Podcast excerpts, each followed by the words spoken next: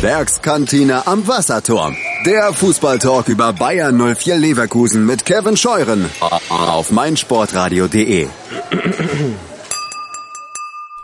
Die Kantine ist eröffnet. Herzlich willkommen zur Werkskantine am Wasserturm, die Sendung rund um Bayern 04 Leverkusen hier auf meinsportradio.de. Kevin Scheuren, der Koch des Tages sozusagen, mein ähm, Sous-Chef. Ja, kann man das sagen? Sous-Chef? Olli, bist du mein Sous-Chef? Ich weiß es nicht. Ich bin auch mit Beikoch zufrieden. Also hallo zusammen, willkommen in der Kantine. Und ähm, der Chef hat was Schönes ausgedacht sich heute. Äh, hat sich heute was Schönes ausgedacht. So rum.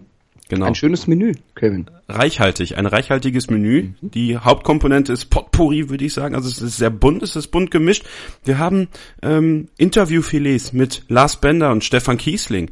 Und daneben als als wirklich sehr schöne Beilage ein bisschen mit Jugendspielern gesprochen. Joel Abuhanna, Sam Schreck, Kai Havertz. Also heute ist wirklich für alle was dabei. Heute ist ein Menü, wo keiner sagen kann, nee, komm, ich gehe noch nebenan zu McDonalds. Heute wird hier gegessen, heute wird hier zugehört. Ähm, ja, wir sind ein bisschen auf die Pirsch gegangen, haben uns ein paar Stimmen geholt zur ähm, aktuellen Situation. Bei den Jugendspielern natürlich auch um deren persönlichen Situationen und äh, ja, wollen wir mal reinhören gleich. Genau, hören wir rein, aber vorher müssen wir natürlich noch über das Spiel letzte Woche sprechen, Olli. Ähm, bei Borussia Mönchengladbach, der erste Spieltag, ging leicht in die Hose, Niederlage, aber ich denke, am ersten Spieltag sowas kann man eigentlich verschmerzen, oder? Ja, vor allem war es ja für den neutralen Zuschauer ein super Spiel, das muss man einfach mal so differenziert ganz kurz sehen. Ähm, es ging hin und her, jeder hatte seine Chancen, am Ende war es dann vielleicht ein bisschen ungerecht für Gladbach, aber ähm, ja, an einem anderen Tag läuft es anders. Ne? Jetzt haue ich direkt wieder zu Beginn die Phrasemaschine an, aber es ist ja wirklich so. Das war ein Spiel auf Augenhöhe. Hat Spaß gemacht für den Neutralen. Für uns beide im Gästeblock eher nicht, bei gefühlten 45 Boah. Grad und äh, weiß ich nicht, was das dann für nasse Leinen an den Körpern waren. Äh, ja. Das war schlimm. Also das war extrem. Also für den Saisonbeginn, ich kann mich nicht erinnern, außer damals, ich glaube in Lippstadt in der ersten Pokalrunde ah, vor einigen Jahren. Ja, das war unter war dieser so ein, Wellblech. Genau, genau, da war so ein kleines Wellblech-Flachdach, da haben Boah. wir auch geschwitzt wie die. Ver ja. Und da stand die Luft. Da stand die Luft. In Lippstadt war es schlimm, aber Gladbach war, glaube ich, ich habe lange nicht mehr bei einem ähm, Bundesligaspiel so geschwitzt. Also das war echt heftig. Ähm, geschwitzt habe ich auch wegen der Leistung ein bisschen, muss ich zugeben. Ähm, ich war also im Stadion sah es schlimmer aus, als es im Endeffekt war, eigentlich, also für mich so während des Spiels. Mhm. Als man es sich dann im Fernsehen nochmal angeguckt hat, hat man gesehen, dass das gar nicht so verkehrt war, was wir da gemacht haben. Wir hatten einfach auch ein bisschen Pech, also kann man da auch wieder so ein bisschen den Schiedsrichter mit ins Boot nehmen oder wäre das zu ungerecht, weil man lange genug eigentlich, wie ich finde, selber die Chancen gehabt hätte, das Spiel auf seine Seite zu bringen? Ja, auch da sind wir dann bei dem Punkt, wie sehen wir es im Blog und wie sehen wir es dann am Fernsehen. Ne? Ja. Im, Im Blog habe ich sofort gesagt, der Ball ruht nicht vor dem Ding. Gut, Hast du das gesehen? Ich habe gesehen, dass der Ball nicht ganz still lag und stand und dann habe ich mich dann schon gewundert. Ähm, das zweite Ding von Stindl, das kann man natürlich, äh, ja, ich würde auch dem Linienrichter keinen Vorwurf machen. Ähm, dann gab es danach die Diskussion um diesen berühmten Videobeweis der wird ja dieses Jahr das erste Mal intern jetzt getestet und nächstes Jahr soll er dann angeblich wohl in die Praxis gehen, in den Test. Ähm, aber auch da muss ja dann ein Trainer oder ein Vereinsverantwortlicher diesen Videobeweis erstmal ziehen, bei so einer Abseitssache oder bei so einer Sache, wenn der Ball nicht ruht. Ja, Schiri war es am Ende. Ähm, bei beiden Mannschaften und wenn man das Spiel sich nochmal in Ruhe anguckt, und das ist immer bei mir der Fall, weil im Stadion bin ich zu sehr mit äh, Singen beschäftigt, mit, mit Mitfiebern beschäftigt. Wenn man es dann hinterher nochmal sieht, beide hatten die Chancen, den Sack zuzumachen und der Schiedsrichter. Ja gut, Mensch, was soll man da sagen? Was sollen wir ihm jetzt da groß Vorwürfe machen? Ähm, dass der Ball nicht gut, muss er sehen, in meinen Augen. Das, das verlange ich. Die Abseitssache, die ist so knapp. Ja. Im Endeffekt hatten wir es ja auch selbst in der Hand, äh, da nochmal zumindest das Unentschieden mitzunehmen, haben wir nicht. Aber wir haben Lars Bender mal gefragt, wie er denn als Kapitän dieses erste Saisonspiel gesehen hat. Na, im Endeffekt ist es das erste Saisonspiel. Ich glaube, man hat gesehen, wir haben eine gute Mannschaft. Auch die Gladbacher sind sehr, sehr gut besetzt. Mit denen ist dies Jahr auch, äh, oder muss man, mit denen muss man rechnen. Ähm, es war ein offenes offene Spiel. Ich glaube, sie hatten noch ein, zwei richtig äh, klare Torschancen, aber wir haben auch einige gefährliche Situationen gehabt, wo wir sicherlich auch mehr hätten daraus machen können. Es ist nicht so gewesen. Wir haben sicherlich nicht alles richtig gemacht, haben unsere Fehler gemacht, das haben wir analysiert, werden es besprechen. Und äh, jetzt, jetzt ist der Blick einfach auf Hamburg gerichtet. Das erste Heimspiel der Saison, das wollen wir gewinnen und so gehen wir die Nummer an. Weißt du, was ich bei Lars Bender besonders toll finde, Olli? Ja, wahrscheinlich diese Grundehrlichkeit. Ja. Also das ist ja genau dieser Punkt, den du vielleicht auch als Kapitän äh, manchmal nicht so brauchst, weil manchmal musst du dich dann auch schützen vor die Mannschaft stellen, aber genau das macht er ja auch. Ne? Er hat einfach es drauf, genau diesen Mittelweg zu finden. Nach außen hin sich so zu verkaufen, in Anführungsstrichen verkaufen und ähm, ja, dann bestimmt auch intern mal drauf zu hauen. Ich finde das einfach sensationell, wie er einfach auch ehrlich gesagt hat, ja, wir haben unsere Fehler gemacht, wir haben die mhm. analysiert und ausgemerzt und natürlich können wir uns auch bei Bernd Leno bedanken, der äh, Kopf und Kragen riskiert hat und zweimal echt richtig tolle Paraden hatte ähm, und äh, ich ja wirklich Sorge hatte, als als er da am Boden lag und K.O. war, dass ähm, dass es für ihn nicht mehr weitergeht. Rambo hat sich ja auch schon fertig gemacht. Da stellt sich dann für mich die Frage auch, das, das ist wieder eine Frage, ich glaube, das ist auch für eine andere Sendung ganz interessant, aber ich schmeiße es einfach schon mal in den Raum. Ähm, das Thema Gehirnerschütterungen bei Fußballern.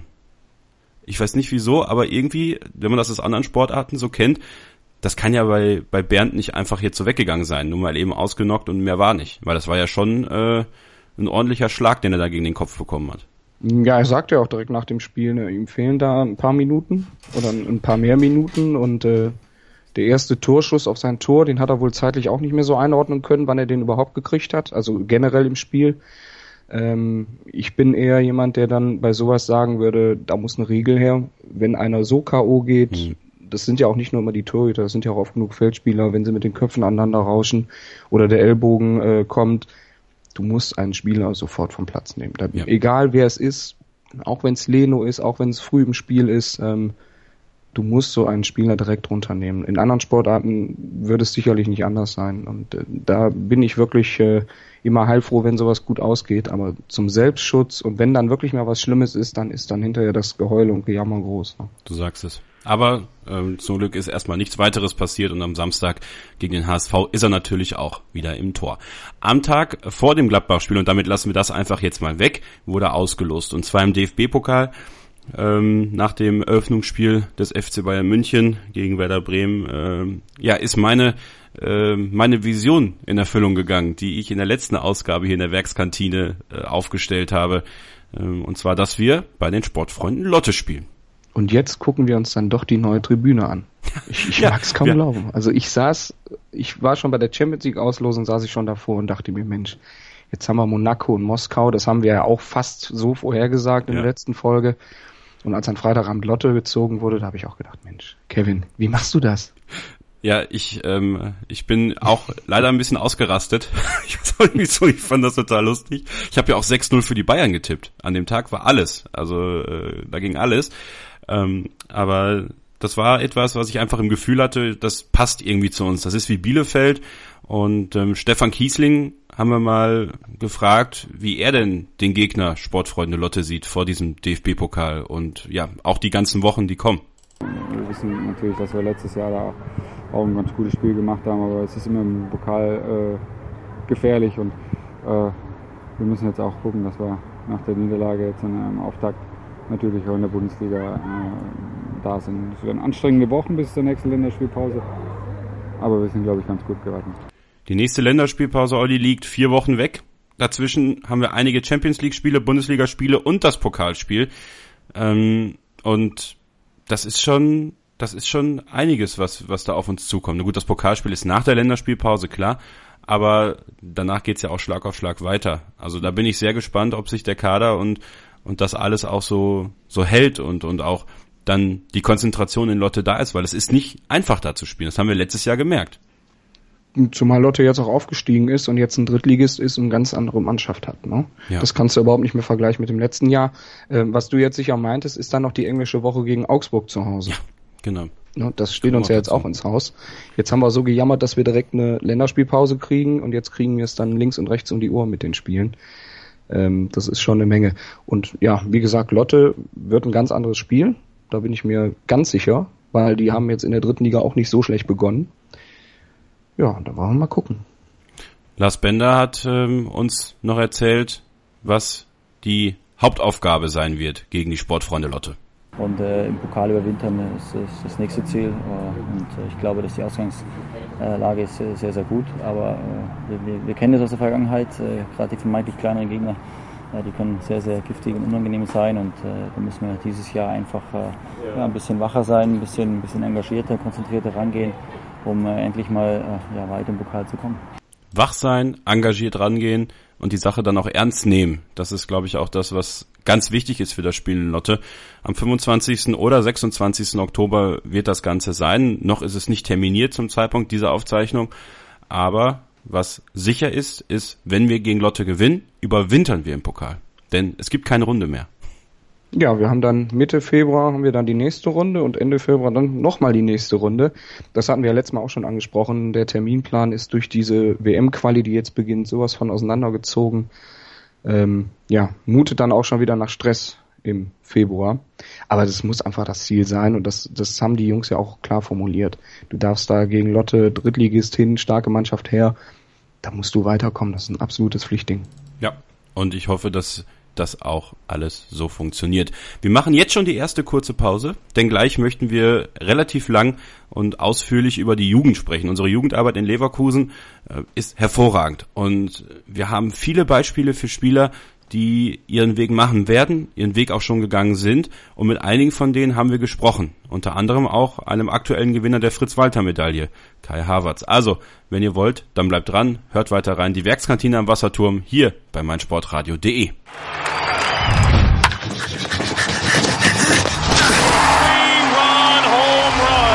Die Baseball-EM 2016 live auf meinsportradio.de.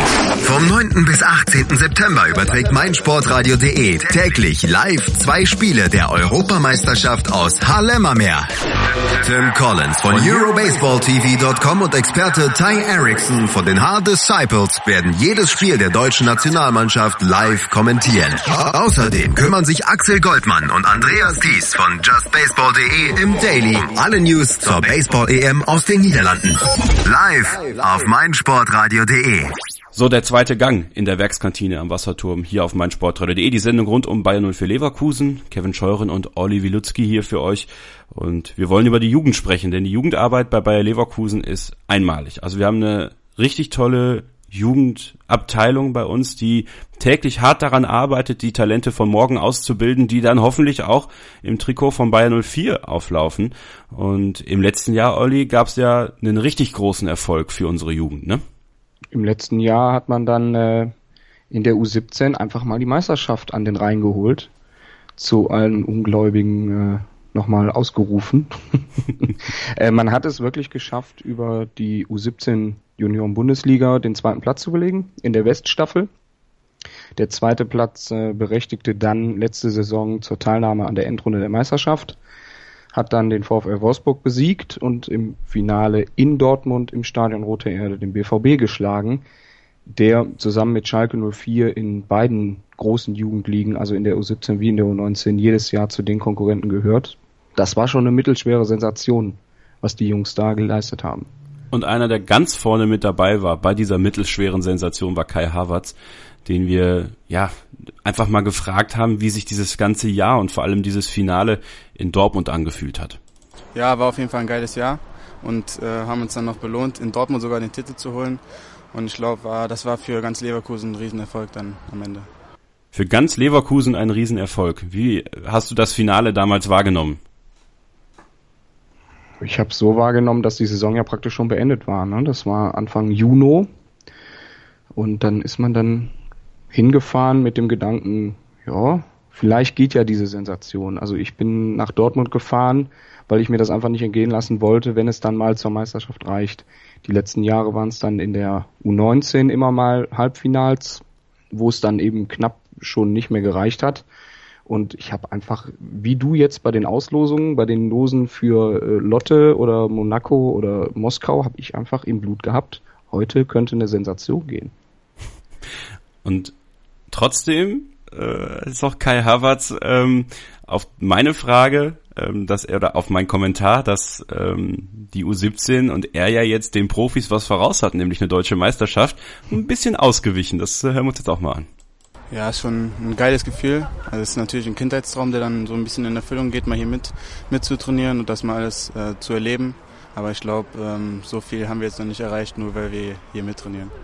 Genau, denn mittrainieren durfte er dann bei den Profis. Ähm, oder darf er jetzt bei den Profis, denn er hat äh, seinen Profivertrag unterschrieben. Genau, er hat einfach jetzt äh, für dieses tolle Jahr, was er bisher geleistet hat und auch für die tolle letzte Saison in der U17, ähm, ich habe jetzt die genaue Zahl nicht im Kopf, aber ich meine über 20 Tore gemacht und das als Mittelfeldspieler. Ähm, das ist in der Altersklasse, in der U17 ist es schon ganz, ganz groß. Und ähm, fast der gesamte Kader der U17 ist jetzt in die U19 hochgerutscht. Und die Jungs machen da weiter, wo sie aufgehört haben. Vier Spiele, zehn Punkte, ungeschlagen. Zwar auch zusammen mit Dortmund und Schalke, aber da sind wir eben wieder bei diesem Dreikampf. Es scheint so zu sein, dass diesen Jungs dieser kleine Sprung, worüber wir letztens auch schon mal gesprochen haben, du spielst in der U19 zehn Minuten länger als in der U17. Und das ist für den einen oder anderen körperlich schon ein Sprung. Das ist dann aber auch nochmal zusätzlich eine Belastung zur Schule. Und wenn dann jetzt noch die Youth League ins Haus steht, wofür man sich ja qualifiziert hat durch die Profis, ähm, dann kommt es dann darauf an, was können die Meister von 2016 dann leisten. Die Schule ist ein gutes Stichwort, Olli. Ähm, Kai Havertz haben wir mal gefragt, wie oft er eigentlich in der letzten Zeit in der Schule war. Und die Antwort, hm, Lehrer sollten jetzt besser weghören. Ich war in den letzten zwei Wochen nicht einmal mehr in der Schule oder zweimal war ich da oder so einmal. Ist natürlich schwierig, das noch alles so auf die Reihe zu kriegen. Ähm, muss ich mal gucken, ob das dieses Jahr mit dem Abitur jetzt so gut hinhaut, wie ich mir das vorstelle. ähm, aber ich glaube, ich bin da guter Dinge und das klappt auch. Er war nur wenige Male in der Schule und für ihn steht das Abitur an. Da sieht man aber auch einfach mal, was für eine Riesenbelastung diese Jugendspieler haben.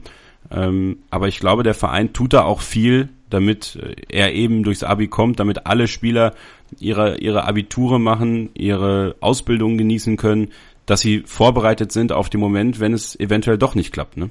Na klar, also es sind ja auch immer Privatlehrer an Bord, das muss man ja auch so sagen. Bei den U-Nationalmannschaften, gerade bei Turnieren oder bei Auswärtsspielen, die wirklich weit weg sind und dann auch in Leverkusen bei Youth League Auswärtsspielen in Moskau oder in Monaco oder wo auch immer, da sind immer Privatlehrer dabei. Also es wird schon dann nicht gesagt, wenn er das jetzt hört, liebe Schüler, boah, so will ich auch, ich will auch nicht mehr in die Schule.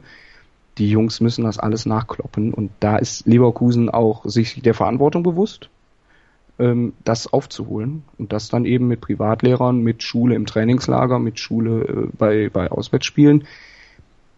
Es zeigt generell, was die Jungs in diesem Alter wirklich schon leisten müssen. Und es nötigt dann auch einen Heidenrespekt ab, dass sie das auch wollen. Da geht nicht jeder durch. Ne?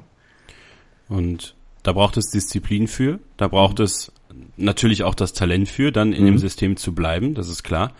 Aber es braucht halt eben auch ähm, das kleine Quäntchen Glück, dass der Verein einen auch aufgreift und ihn, ihn weiter dann in seinem System behält und dann hoffentlich irgendwann das Ganze dazu führt, dass man auch bei den Profis auflaufen darf. Ne? Ja, vor allem, es gibt ja auch die Chance für einige Jugendspieler oder für mehrere Jugendspieler, die Ausbildung zu machen im Verein. Wir haben jetzt zurzeit Tim Handwerker von der U19, äh, seines Zeichens Linksverteidiger, der ist jetzt zurzeit im Fanhaus anzutreffen, weil er dort im Zuge seiner Ausbildung nun stationiert ist bei Puffy und Co. Also wenn er mal ins Fanhaus geht und sieht da einen jungen Kerl sitzen, dann sag mal guten Tag von mir. Einige Spieler äh, sind auch neu dazugekommen natürlich im, in der Sommerpause. Einer davon ist ein Riesentalent, ein Rohjuwel des deutschen Fußballs. Viele Vereine wollten ihn haben und er kam zu Bayer Leverkusen. Ich rede von Sam Schreck. Und er hat ja auch äh, das Trainingslager mitgemacht, trainiert äh, in den Länderspielpausen auch bei den Profis mit. Ähm, wirkt auf den ersten Blick ähm, sehr klein, ja? das ist er ja auch, muss man einfach mal so sagen. Aber als man ihn dann mal beim Training beobachtet hat, das ist schon, der hat schon ähm, diese, diese Unbekümmertheit, ne, die dann auch ein Julian Brandt irgendwie auszeichnet. Parallelen zu Julian Brandt sehe ich da auch, definitiv vom Spiel her. Man muss natürlich immer vorsichtig sein. Die Jungs sind wirklich noch in dem Alter, wo noch alles gut gehen kann oder auch eben alles schief gehen kann. Megatalent, okay. Da sind viele Vereine wegen der Veranlagung wollten auch okay, aber man sollte jetzt nicht sagen, der schafft es dann eben wie so ein Brand, der hat dann dieses Glück jetzt innerhalb von einem Jahr durch die Decke zu gehen und ganz oben zu landen. Ich wünsche es mir, ich glaube, das äh, wünschen wir uns natürlich immer alle dass es einen zweiten Brand gibt oder dass es dann einen zweiten Benny Hendricks gibt. Locker bleiben, der Junge hat wirklich auch bei den Profis bewiesen, dass er keine Berührungsängste hat, also gerade mit den älteren Spielern und äh, dass er auch wirklich was drauf hat. Und ja, das könnte eine ganz, ganz äh, schöne Zeit mit diesem Sam Schreck werden. Und immer wieder natürlich die Frage, wenn so viele Vereine anklopfen, große Vereine, warum Bayer Leverkusen? Die Frage haben wir Sam Schreck auch gestellt. Ja, Leverkusen ist immer eine gute Adresse. Ich finde die Jugendarbeit hier sehr stark und ja, das hat einfach alles gepasst bei dem Verein. Das ist einfach alles super hier. Es hat alles gepasst bei dem Verein. Äh, das ist doch immer etwas, was man, glaube ich, ganz gerne hört, oder? Ja, aber wir sind ja dafür bekannt. Ne? Das hast du ja eingangs schon gesagt. Wir haben wirklich eine exzellente Jugendarbeit bis zu 19. Ähm, danach fehlt es dann etwas, deswegen dann die, die ganzen Ausleihen und die Verkäufe mit Rückkaufoptionen. Da haben wir letztens auch schon mal kurz drüber gesprochen, Stichwort hier Jonas Meffert zum Beispiel. Aber die Ausbildung in Leverkusen, die ist einfach exzellent und natürlich sieht auch so ein Sam Schreck dann nochmal das Beispiel Julian Brandt oder auch Bernd Leno. Du wirst von 0 auf 100 gepusht und wenn du dich reinbeißt und wenn du es wirklich schaffst anzugreifen, dann steht dir gerade in Leverkusen alles offen mit Champions League oder Euro League, also international auch immer dann da zu sein. Für den ersten Karrieresprung im Seniorenfußball kannst du kaum woanders hingehen als nach Leverkusen. Ein Spieler, für den ich mich sehr gefreut habe in diesem Sommer, dass er seinen Profivertrag unterschrieben hat und ich weiß, du auch, mhm. ist äh, Joel Abuhanna.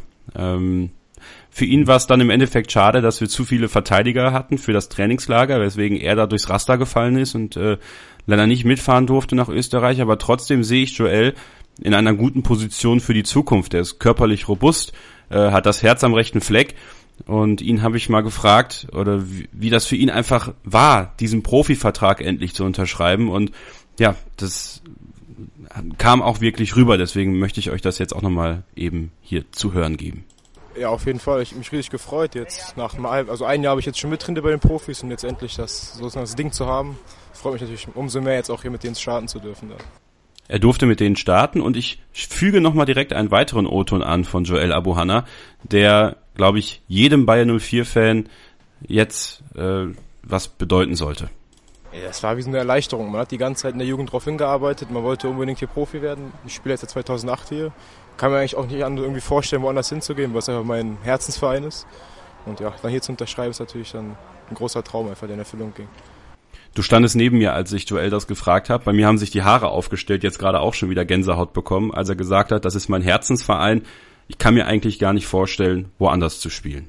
Also ja, bei mir nicht, nicht, weil das, das, bei mir nicht, weil das hat er eben nicht nur so ins Mikro gesagt, sondern äh, bei Joel und auch beim ein oder anderen weiteren Spieler in Leverkusen, da weiß ich persönlich eben durch die Kontakte, weil ich die Spiele oft gucke, weiß ich, dass er es auch so meint. Nein, aber genau das, deshalb mache ich das doch. Ein, das, das, ist ein Traum. Olli. Also gerade in Leverkusen zu sagen, das ist mein Verein und der Junge ist wirklich Fan und geht auch schon immer ins Stadion. Das hat er, glaube ich, auch nochmal dann angefügt. Ja. Ähm, ja, was aber, wollen wir mehr als so Spieler, ne? Olli, aber genau das meine ich ja. Das ja. ist ja eben weil das ehrlich war, kriege ich Gänsehaut. Bei den genau. Spielern, die das nur sagen und, und dann wieder gehen, das interessiert mich nicht. Aber bei ihm, da habe ich jetzt auch gerade wieder Gänsehaut bekommen, weil ich ihm das auch gönne, dass er seine Zeit auch vielleicht bei den Profis noch bekommt diese Saison. Das ist einfach die pure Identifikation. Und wenn du sowas schon in der Jugend hast, ich erinnere immer gerne an Benny Kirsten. Benny Kirsten ist damals nach Dresden gegangen, hat in der zweiten Liga mit Dynamo in Köln gespielt. Ich meine, haben, haben sie gewonnen oder unentschieden gespielt? Eins von beiden? Und dann sagt Benny Kirsten danach ins Mikrofon bei Sky, das war heute ein persönliches Derby für mich und ich bin halb froh und ja, Mensch, da, da sitze ich mit Hühnerpelle ohne Ende vom Fernseher. Und gerade diese Identifikation, gerade bei einem Joel Abuhanna, die haben wir auch noch beim einen oder anderen weiteren Spieler in Leverkusen, ähm, das ist auch hinterher bestimmt ein Schlüssel, um es dann nach oben zu schaffen. Zu wünschen wäre es ihnen. All, ja, alle, die äh, das Herz in Leverkusen haben, sind herzlich eingeladen, irgendwann mal bei den Profis zu spielen, in der Hoffnung, dass sich ganz viele Fans auch deren Trikot dann kaufen und äh, sie stolz auf ihre Karriere dann zurückblicken können. Stolz sein kann auch Kai Havertz, da kommen wir nochmal zu ihm zurück, der eine besonders tolle Auszeichnung bekommen hat, die schon viele, viele andere vor ihm bekommen haben, die auch ihren Weg nach ganz oben gegangen sind, die Fritz-Walter-Medaille. Genau, Benny Henrichs und äh, Kai Havertz haben die Fritz-Walter-Medaille bekommen. Ähm, Kai in Silber, da könnte man jetzt sagen, warum nur in Silber. Die Kriterien für Gold, Silber, Bronze, die erschließen sich mir bis heute nicht. Woran das genau festgemacht wird, das ist dann immer eine Jury, die das dann entscheidet. aber generell diese höchste Jugendauszeichnung zu bekommen, ähm, ja, das ist für jeden Spieler ein Traum. Und Kai Havertz haben wir gefragt, wie das für ihn war, diese Auszeichnung zu erhalten. Ich habe mich natürlich äh, riesig gefreut, als der Schimmelz mir das mitgeteilt hat. Und ähm, ja, wenn man so sieht, wer die, ähm, wer die Medaille schon alles gewonnen hat, das macht dann natürlich noch stolzer. Und ähm, jetzt muss ich es auch beweisen, dass ich ich vielleicht auch schaffen kann. Und ja, da gebe ich das Beste. Stolz und die Hoffnung ist zu beweisen, dass er das auch schaffen kann. Ähm, ist diese Medaille auch, natürlich ist es eine Auszeichnung, die einen stolz macht, aber vielleicht auch eine Auszeichnung, die sehr viel Druck erzeugt? Ja, also er hat ja prominente Vorgänger, so ist es ja jetzt nicht. Ja, äh, Jonathan Tah, Julian Brandt und so weiter und so fort. Ähm, Dominik Kohr noch nicht zu vergessen, der ja auch in Augsburg super seinen Weg gemacht hat in den letzten Jahren.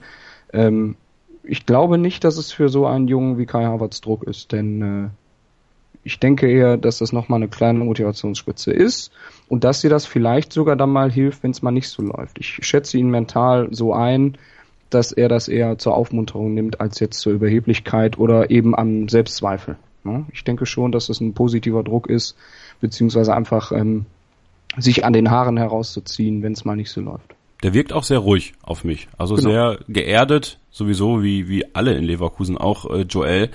Äh, wenn er so auf einen zukommt, man könnte meinen, wir kennen uns schon jahrelang. Also da, da ist keine Berührungsangst, da ist einfach, ne, man, man ist ja auch Fan von, voneinander irgendwie, ne? Er ist ja auch, sind ja auch Fan der Fans, wenn sie Fans von denen sind, ist ja klar.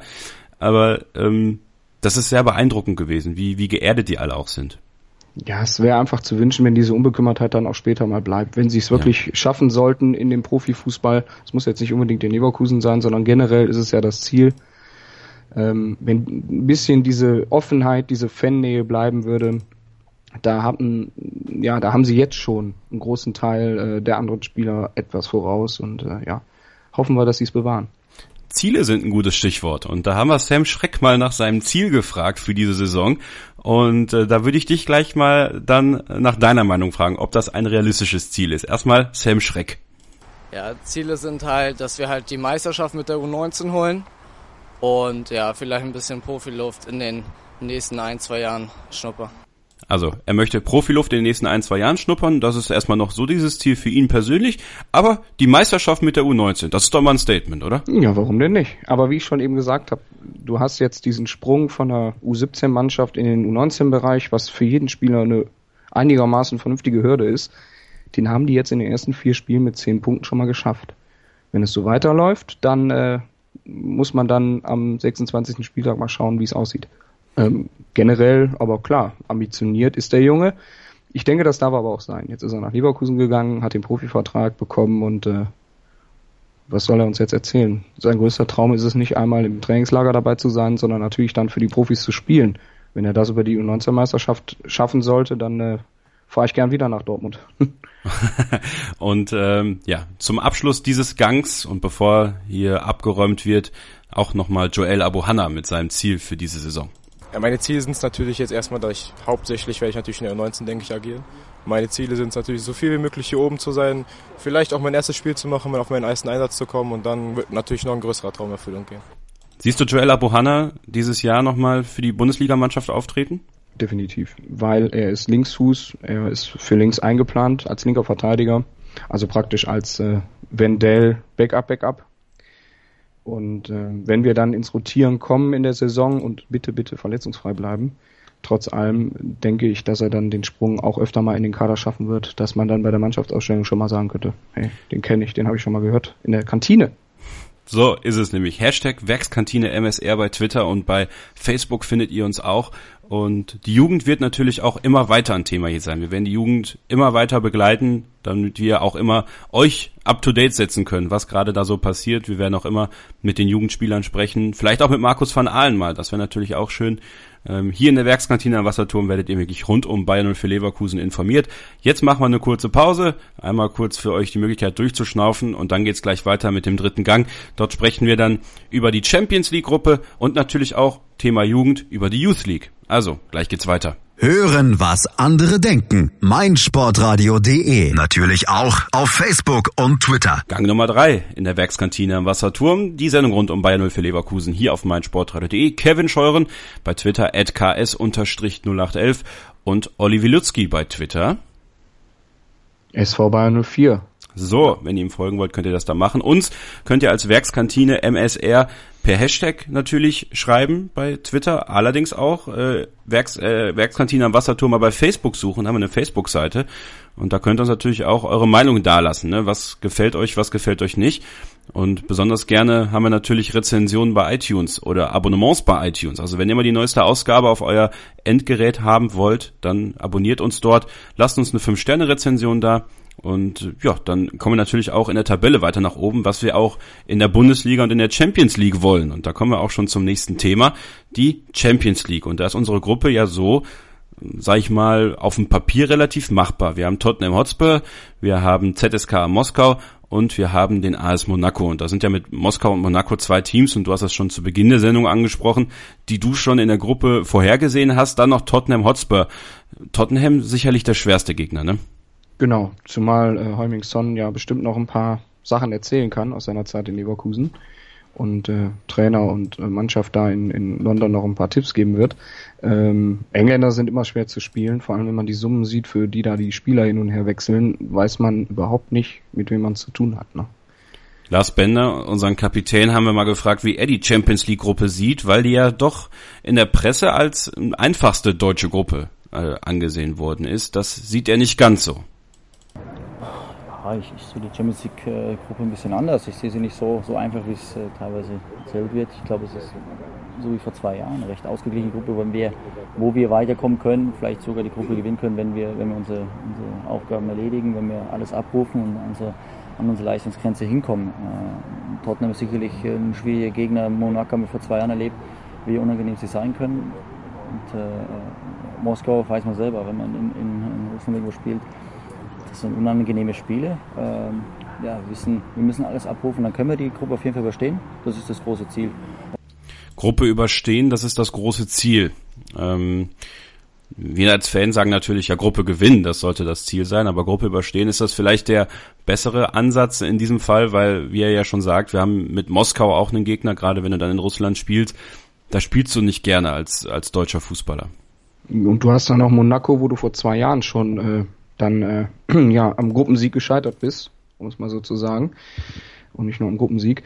Ähm, es ist wirklich eine Wundertüte. Ne? Und deswegen wäre es, na klar, ich sage auch, ich möchte endlich mal eine Gruppe gewinnen und dann mal die Chance zu haben, im Achtelfinale ein leichteres Los zu bekommen. Aber ähm, auf dem Papier jetzt erstmal vor der Saison gesagt, wenn wir da durchkommen, kannst du zufrieden sein wenn man so will, gibt's ja auch keine leichten Lose in der Champions League.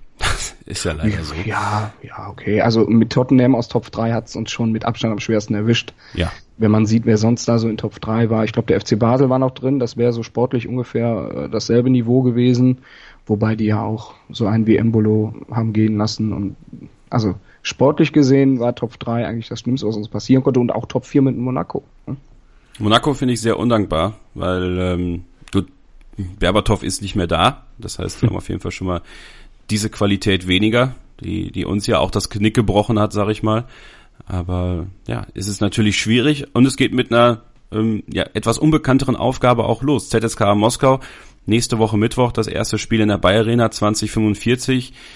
Stefan Kiesling, und ich glaube, da sind wir mit ihm einer Meinung, hat eine ganz klaren, einen ganz klaren Wunsch für das erste Spiel und die Champions League Gruppe selbst natürlich. Hören wir rein. Es ist aber äh, so, dass es natürlich in dieser Gruppe ähm, auch trotzdem brandgefährlich werden kann.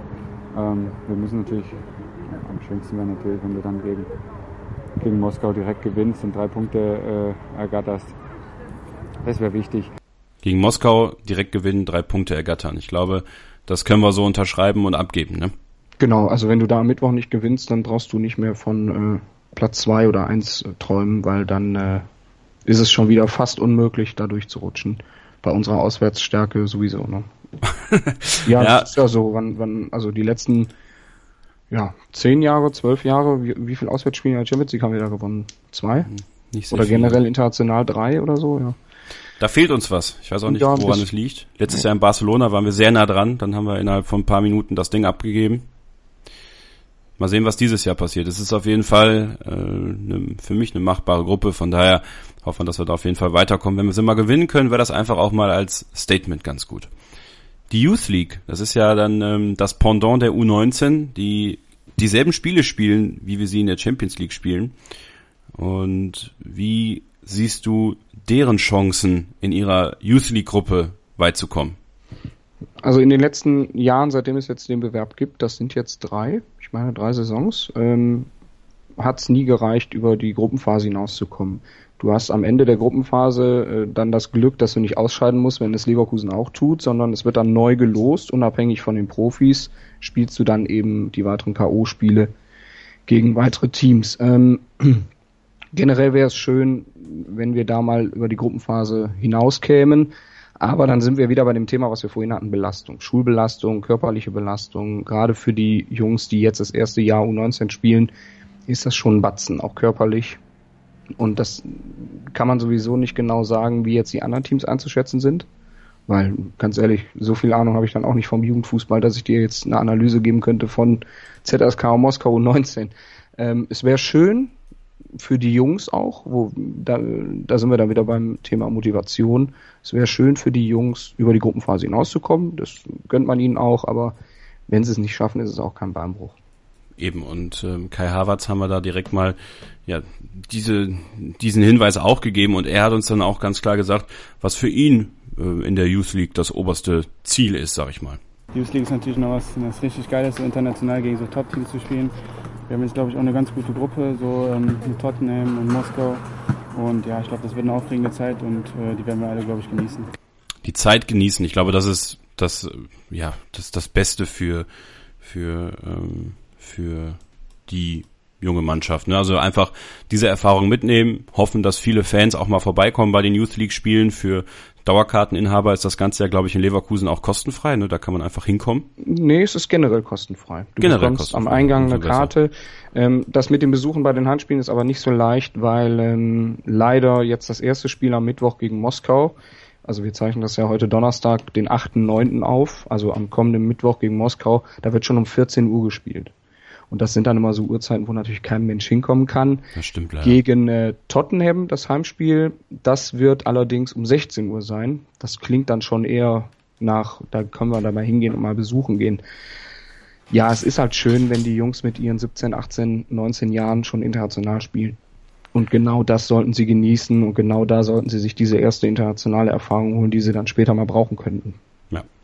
Eine internationale Erfahrung, die auch äh, zwei andere Spieler jetzt im Sommer bei uns gemacht haben, waren Julian Brandt und Lars Bender. Julian Brandt äh, auf zweierlei Hinsicht. Einmal die EM-Vorbereitung mit der A-Nationalmannschaft mitgemacht und dann für den Kader für die Olympischen Spiele nominiert in Rio de Janeiro. Genauso wie Lars Bender. Und das waren doch sehr erfolgreiche Olympischen Spiele, obwohl das ganz viele nicht so gesehen haben. Viele haben von Notnagelelf gesprochen und so richtig interessiert hat sich dafür auch keiner. Die Presse hat es ordentlich runtergemacht. Lars Bender hat also dafür überhaupt kein Verständnis gehabt. Ja, bei meinem Bruder und mir war das schon ein bisschen Thema. Ich meine, uns trifft das nicht so wirklich. Wir konnten bloß nicht verstehen, warum man äh, irgendwo die, die Jungen auch zu so einer Notnagelelf irgendwo, irgendwo äh, oder bezeichnet das ist im Endeffekt, äh, das sind unverbrauchte Jungs, äh, stellen unter Umständen auch die Zukunft des, des deutschen Fußballs. Und sollen irgendwann in der A-Nationalmannschaft äh, Erfolge einfahren. Da findet man schon irgendwo, dass man da mehr Unterstützung geben könnte. Gut, es war jetzt nicht so, aber die, die Spieler haben das super gemacht. Silbermedaille überholt, alle eines Besseren belehrt und das ist auch ein Stück weit Genugtuung und freut uns. Hast du das vor dem Turnier verstanden, wie da so auf diese Olympiamannschaft eingedroschen worden ist von außen? Ich habe es eher nicht verstanden, warum gewisse Spieler keine Freigabe von ihren Vereinen erhalten haben, weil im Endeffekt war es dann jetzt äh, ein Pflichtspiel oder zwei Pflichtspiele, die sie dann verpasst haben. Ich denke mal, gerade für so Kader wie Schalke äh, und, und äh, auch Dortmund dann, okay, Ginter war dann dabei, oder auch gerade für kleinere Mannschaften, wo viele Spieler nicht die Freigabe bekommen haben, ähm, muss man dann die Vereine einfach fragen, warum? Also, was soll das? Verletzen kann man sich auch im Testspiel und das ist dann mit Rio auch keine große Belastung. Was allerdings dann ein Julian Brandt ja durchaus hatte mit der Belastung. Ne? Julian Brandt, auch ein, er hat äh, ein riesen Feuerwerk abgezündet in Rio, wie auch schon in der letzten Saison in der Schlussphase. Also die letzten Wochen gehörten auf jeden Fall Julian Brandt und, und da bleibe ich bei. Auch ich muss meine Meinung revidieren, was Julian Brandt anging. Also er hat sich sehr zum Positiven entwickelt. Seine Körpersprache ist viel besser geworden. Ähm, wenn er den Ball verliert im Mittelfeld, geht er hinterher, ist im, im Zweikampf viel robuster. Die Schultern hängen nicht mehr so wie zu Beginn der Saison. Ja, ich hänge die Messlatte für Julian Brandt auch sehr hoch, weil er ja selbst von sich auch, ähm, sag ich mal, das fordert, glaube ich, diese, diese Messlatte eben da zu haben. Aber am Ende der Saison und in Rio de Janeiro wirklich sehr beeindruckende Leistung, findet auch Lars Bender was der in den letzten Monaten abspult, äh, ist, sensationell und das ist, äh, äh, ist sicherlich mit das, mit das Stärkste, was, was glaube ich, Deutschland im Moment auch zu bieten hat auf dieser Position. In den jungen Jahren so stabil mit, mit den Drucksituationen schon so umzugehen, da muss man nun, kann man nur den Hut ziehen. Kann vor Julian Brandt wirklich nur den Hut ziehen, ne? Und da erklärt sich auch, warum so Vereine wie Bayern München heiß auf den Jungen sind. Ja, vor allem, er hatte ja jetzt überhaupt gar keine Pause. Ne? Er war in der EM-Vorbereitung im Trainingslager was sich dann zerschlagen hat. Und dann ging es ja fast schon gefühlt wieder los mit der Vorbereitung in Leverkusen. Und dann nach Rio, also völlig ohne Pause oder ja mit ganz wenig Pause, da jetzt so ein Programm abzuspulen. Respekt und äh, ich hoffe jetzt nicht, dass er dann nochmal einbrechen wird in der Form, weil der Körper kann auch in diesen jungen Jahren irgendwann mal sagen, jetzt brauche ich mal eine kleine Auszeit. Ähm, ich bin aber zuversichtlich, dass es klappt. Und nochmal zum Punkt Lars Bender, er sagte ja auch, ähm, in dem Gespräch mit uns, er verspürt da ein bisschen Genugtuung.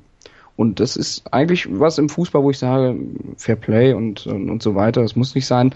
Aber gerade jetzt Genugtuung zu verspüren und zu sagen, hier, Fußball Deutschland, Presse Deutschland, da ist die Silbermedaille und jetzt seid mal ganz still. Und wir haben es euch immer vorher gesagt, das gönne ich einfach jedem einzelnen Spieler, der in Rio war. Ja, und ich glaube, dabei kann man das auch an dieser Stelle belassen. Lars Bender, Julian Brandt haben uns hervorragend vertreten.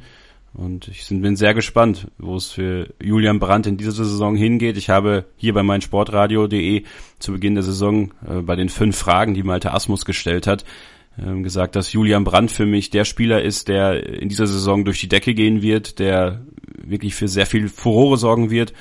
Und äh, da bleibe ich bei. Also Julian Brandt, ich glaube, das wird seine Saison zusammen mit Kevin Volland. Ja. Wir haben es ja letztes Mal schon gemacht in der, in der Sendung vor drei Wochen. In der ersten Saisonsendung haben wir es ja schon besprochen. Kevin Volland, Julian Brandt, das werden, wenn alles vernünftig läuft, die Knaller in Leverkusen in der Saison. Und gleich nach einer letzten großen Pause geht's zum Dessert. Und zu diesem Dessert laden wir uns Stefan Kiesling ein, mit dem wir uns auch unterhalten haben, der eine sehr, sehr lange Leidenszeit hinter sich hat und jetzt hoffentlich gegen den HSV auch wieder auf dem Platz stehen wird. Was er sozusagen hatte, das hört ihr, wenn ihr dran bleibt, hier in der Werkskantine am Wasserturm auf meinsportradio.de. Mein Lieblingspodcast auf meinsportradio.de. Hallo, hier ist Robert Vogel vom Bundesliga Special. Jeden Freitag um 12 kriegst du von mir alle Infos zum aktuellen Spieltag. Wenn dir gefällt, was du hörst, dann schreibe eine kleine Rezension auf iTunes und bewerte das Bundesliga Special mit 5 Sternen. Dir gefällt, was du hörst? Dann rezensiere unsere Sendungen jetzt auf iTunes und gib ihnen 5 Sterne. Herzlich willkommen zum Dessertgang hier in der Werkskantine am Wasserturm auf meinsportradio.de. Kevin Scheuren, Olli Wilutzki, eure Köche des Abends. Vor dem Spiel gegen den Hamburger Sportverein möchten wir euch natürlich auch auf dieses Spiel vorbereiten. Samstag 15.30 beste Fußballzeit bei Arena Leverkusen. Bestes Fußballwetter. Es wird wahrscheinlich wieder heiß. Ja, deswegen trinkt genug. Nicht nur Bier, sondern auch Wasser, wenn ihr ins Stadion geht. Das ist sehr wichtig, damit ihr nicht dehydriert. Und wir freuen uns auf das erste Heimspiel der Saison. Neuer Stadionsprecher Thomas Wagner von Radio Leverkusen. Bin ich auch sehr gespannt, äh, was der leistet. Aber noch viel gespannter bin ich natürlich auf die Leistung der Spieler. Und ein Spieler, auf den wir uns, glaube ich, wirklich wieder freuen auf dem Feld, auch für ihn ganz persönlich, das ist Stefan Kiesling. Und der hat eine sehr lange Leidenszeit mit seiner Hüfte ähm, hinter sich nach einem Schlag beim Spiel gegen Sporting Lissabon oder Benfica Lissabon, Ne, es war schon äh, Sporting. Sporting. Ähm, hat er große Hüftprobleme. Es war nicht so richtig klar, ob er überhaupt nochmal auf dem Feld stehen kann, ob er nochmal, ob das vielleicht sein Karriereende ist. Ja, und das wäre natürlich das der Super-GAU für Stefan, der letzte Saison ähm, ja so herzerwärmend sein, seine Verlängerung in Leverkusen bekannt gegeben hat und seine lebenslange Treue eigentlich bekundet hat. Und für ihn ist es jetzt einfach, ja, ich glaube, und das lassen wir ihn einfach ihn sprechen. Er kann das am besten sagen. Stefan Kiesling. Ja, es wird gut. Äh, seit einigen Tagen ist es so, dass ich auch komplett mit der Mannschaft mit trainiere. Und ja, es fühlt sich einfach äh, schön an, da auch wieder mitwirken zu können. Es fühlt sich schön an, wieder mitwirken zu können. Ich glaube, das können wir alle verstehen, ne, Olli? Ja, ich bin total froh, dass es noch mal gereicht hat. Also ich hatte wirklich ähm, gerade in der Zeit vor dem Trainingslager, wo die ersten Trainingseinheiten liefen, habe ich kurz mit ihm gesprochen und da war er schon sehr am Boden. Das war die Zeit nach den Testspielen. Wir hatten ja die Testspiele in Ferl und in Delbrück. Und in dieser Woche danach ähm, war er schon sehr geknickt. Er sagte, freitags gegen Ferl habe ich mich wunderbar gefühlt und wusste überhaupt nicht, wie mir geschah, vor lauter gut fühlen und äh, Beschwerdefreiheit. Und dann zwei Tage später gegen Delbrück ging gar nichts. Und da habe ich schon gedacht, wenn jetzt die Achterbahn schon so schnell abrupt hin und her fährt, ähm, es könnte wirklich so sein, dass wir ihn nicht mehr im Trikot sehen. Umso erfreulicher, dass er es jetzt nochmal gepackt hat. Viel wird geschrieben, viel wird gemunkelt über Stefan Kiesling, seinen Gesundheitszustand. Wir haben ihn einfach gefragt und jetzt könnt ihr es von The Man himself hören, Stefan Kiesling, über die Situation mit seiner Hüfte. Es ist schon so, dass die Hüfte im Eimer ist, auf gut Deutsch gesagt. Aber ich tue viel dagegen. Also äh, um eben auch diesen, diesen Schmerz wegzukriegen. Es ist viel Arbeit, aber im Endeffekt zählt es für mich eben, eben nur auch dass ich da nochmal auf den Platz komme. Natürlich ist die Gesundheit wichtig, das, das weiß ich auch. Wenn ich merke, dass es nicht mehr funktioniert, dann funktioniert es nicht mehr. Aber jeder, der mich kennt, weiß, dass ich da auch, äh, dass ich da auch beiß und eben, eben wieder zurückkommen möchte. Er ist ein Kämpfer, das bleibt er, unser Kies. er ist der Kämpfer, den wir haben und das ist auch immer nochmal wichtig. Wir hatten in der letzten Ausgabe ein bisschen über Kyriakos Papadopoulos gesprochen. In der Rolle mit äh, Emotional Leader. Ich weiß, dein Lieblingsspieler, lieber Kevin. Und ja, ich weiß, es tut weh und es tut wahrscheinlich noch mehr weh, dass er jetzt zu den Dosen gegangen ist. Ähm, das wollen wir jetzt mal nicht behandeln. Diese Rolle vom Emotional Leader ist auch einem Stefan Kiesling total auf den Leib geschnitten. Und auch er ist dann einer, der die jungen oder unerfahrenen Spieler dann nochmal motivieren kann und nochmal durchzieht. Und das ist bestimmt auch noch ein bisschen wichtiger als jetzt der Fakt, dass er zurzeit beschwerdefrei ist. Also, dass ja. es überhaupt reicht, nochmal Richtung Kader zu schauen, Mannschaftstraining. Das ist auch für die Mannschaft viel wert.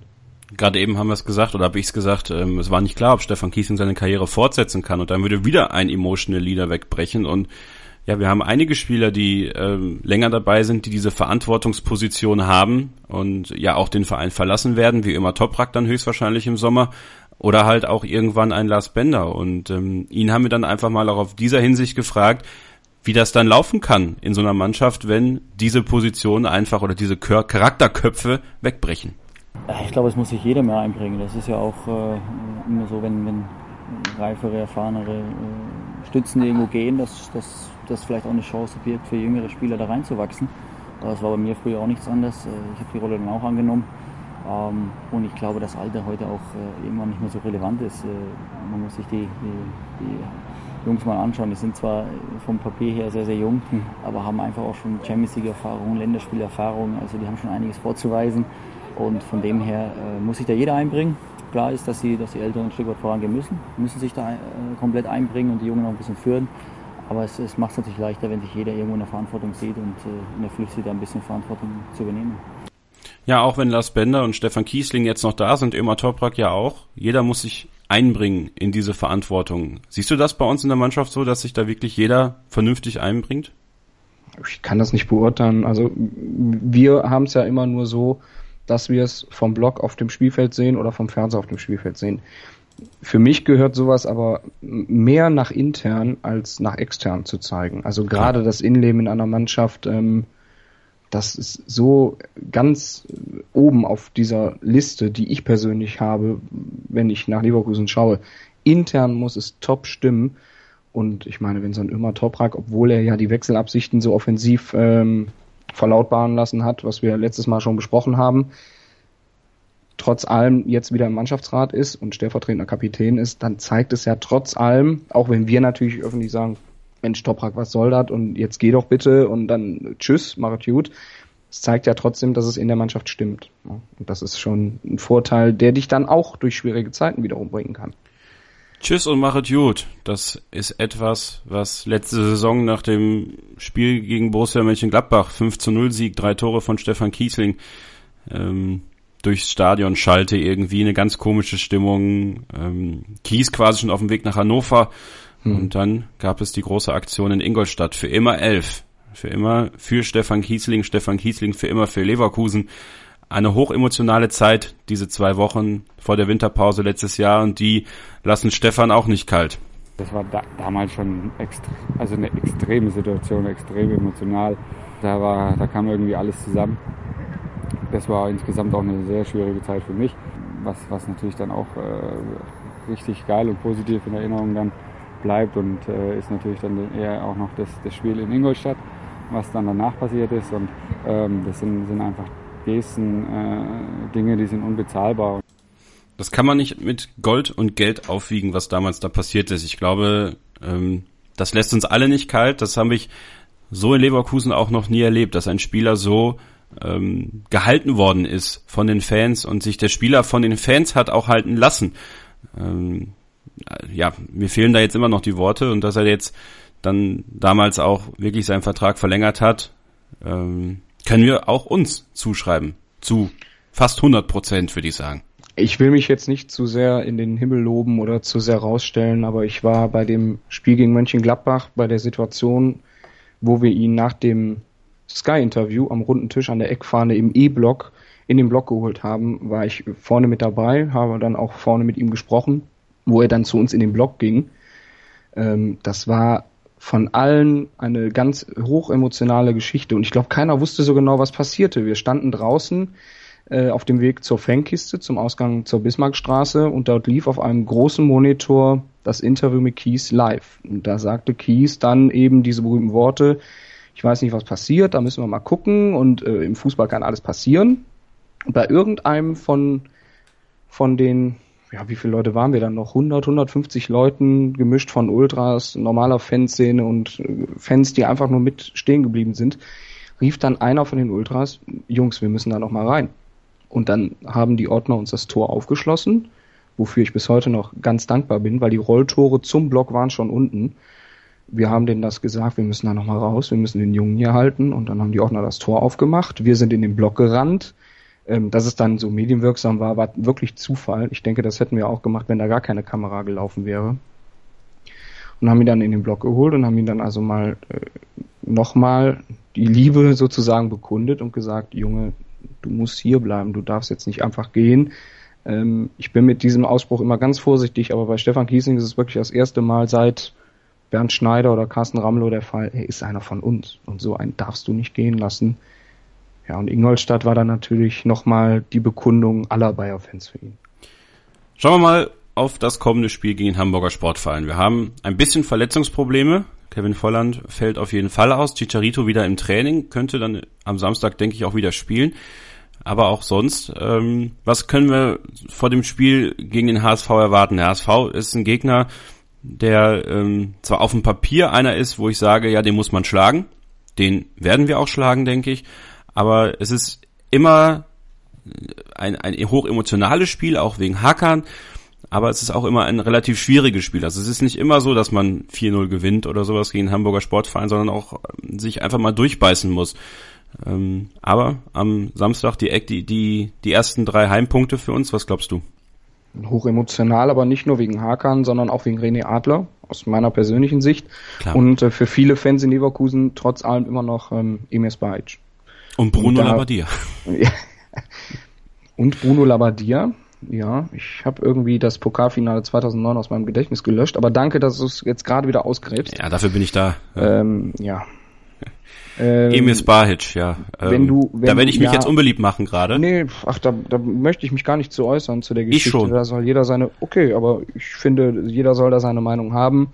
Ähm, nicht nur meine Meinung, sondern auch in der Mannschaft war Klar. damals die Meinung, das geht nicht.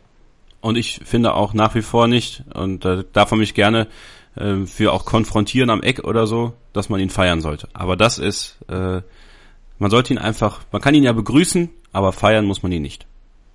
Ja, wir haben ja beim, beim Spiel in Hamburg in der letzten Saison haben wir ihn ja nochmal praktisch verabschiedet. Er kam ja in die Kurve und deutete so ein bisschen eine Geste der Entschuldigung, wenn man das jetzt so deuten möchte. Ich habe so verstanden, eine Geste der Entschuldigung an.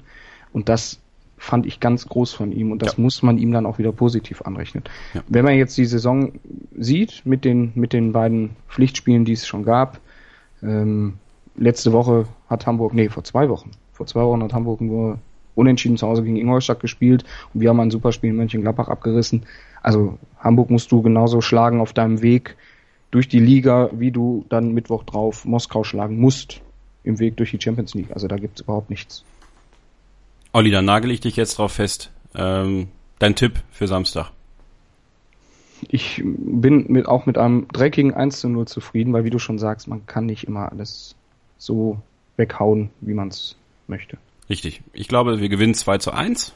Äh, am Ende wird sich, äh, wird sich das durchsetzen. Und zum Abschluss nochmal äh, Stefan Kiesling über die Aussichten zum Spiel gegen HSV und ob er vielleicht auch im Kader steht.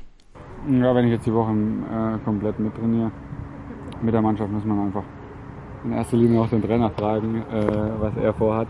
Äh, klar versuche ich äh, da so ein bisschen äh, mit einem Auge dann natürlich nach Hamburg zu schauen oder auf das Spiel äh, gegen Hamburg. Äh, ich fühle mich gut, ich versuche natürlich auch noch ein bisschen aufzuholen an, an, an, Fitness, wobei ich ja Konditionen in dem Alter auch nicht mehr brauche. Und deswegen gucken wir mal, ob die Woche eben dann noch so gut verläuft wie jetzt die, die letzten Tage auch. Olli, pass auf um das aufzugreifen und auch um diese Sendung jetzt zu beenden gleich. Ich glaube, dass wir 2-1 gewinnen und ich glaube, dass Stefan Kiesling das Siegtor schießen wird. Ja, dann, wenn er äh, spielt. Dann ist das emotional ja nicht mehr in Worte zu fassen. Zumindest für mich nicht. Und damit haben wir, glaube ich, jetzt auch ein ganz gutes äh, Ende für unsere Sendung gefunden. Wir schließen die Kantine jetzt langsam, aber wir werden natürlich alle Interviews in voller Länge auch noch zur Verfügung stellen als Podcast. Auf unserem Podcast-Feed auf meinsportradio.de könnt ihr euch das dann auch alles anhören. Es sind noch ein paar andere schöne Aussagen von Lars Bender, Joel Abuhanna, Kai Havertz Sam Schreck und Stefan Kiesling. Das lohnt sich also da dabei zu sein. Wir hören uns in ja, ein paar Wochen wieder, dann auch wieder mit ein paar netten O-Tönen hoffentlich, vielleicht das eine oder andere Interview, längere Interview, was wir, was wir so im Petto haben. Wir haben einige Ideen und wir werden sie hoffentlich alle umsetzen können. Wenn ihr Ideen habt, wenn ihr Vorschläge habt, was ihr hören wollt, wen ihr hören wollt, wir können alles versuchen. Wir können natürlich nichts versprechen, aber auf unserer Facebook-Seite von der Werkskantine am Wasserturm könnt ihr das tun. Bei Twitter äh, KS-0811 für mich, Kevin Scheuren. Oder Olli könnte da auch anschreiben, SV Bayer 04 und äh, Hashtag Werkskantine MSR ist da der Hashtag. Also wir sind für euch da, wir wollen euch äh, tolle Sendungen liefern und deswegen alles für euch tun, damit ihr gerne die Werkskantine hört. Und ich bin Kevin Scheuren, verabschiede mich, lasse Olli das letzte Wort und ähm, nimm schon mal langsam den Schlüssel und schließ mal, also ich schließ noch nicht ab, Olli, ne? Du darfst noch was sagen. Nee, nee, nee, nee, das mach schon langsam die Ich darf dann wieder aufräumen und putzen, das macht dann der Beikoch eben so. Ja. Und ähm, ja, wie eben schon von dir gesagt, wir versuchen jetzt zeitnah die Interviews nochmal online zu stellen. Alles können wir euch einfach nicht senden in einer Stunde. Dafür war es zu viel Material, dafür wären es viel zu viele Themen. Ähm, hört rein in die Interviews, verzeiht mir das ein oder andere ähm zu viel, verzeiht dem Kevin die eine oder andere blöde Frage zu viel oder mir die eine oder andere blöde Frage zu viel. Kommuniziert mit uns, sagt es weiter, teilt die Seiten und ja, wir hören uns. Die Kantine ist geschlossen. Moin, hier ist Ralf Gunesch. Als Fußballprofi habe ich für Alemannia Aachen, FC St. Pauli, Mainz 05 und den FC Ingolstadt 04 gespielt. Und auch mich hört ihr auf meinsportradio.de. Hören, was andere denken auf meinsportradio.de. Wie baut man eine harmonische Beziehung zu seinem Hund auf? Puh, gar nicht so leicht. Und deshalb frage ich nach, wie es anderen Hundeeltern gelingt, beziehungsweise wie die daran arbeiten. Bei Iswas Dog reden wir dann drüber. Alle 14 Tage neu mit mir, Malte Asmus und unserer Expertin für eine harmonische Mensch-Hund-Beziehung, Melanie Lippisch. Iswas Dog mit Malte Asmus. Überall, wo es Podcasts gibt.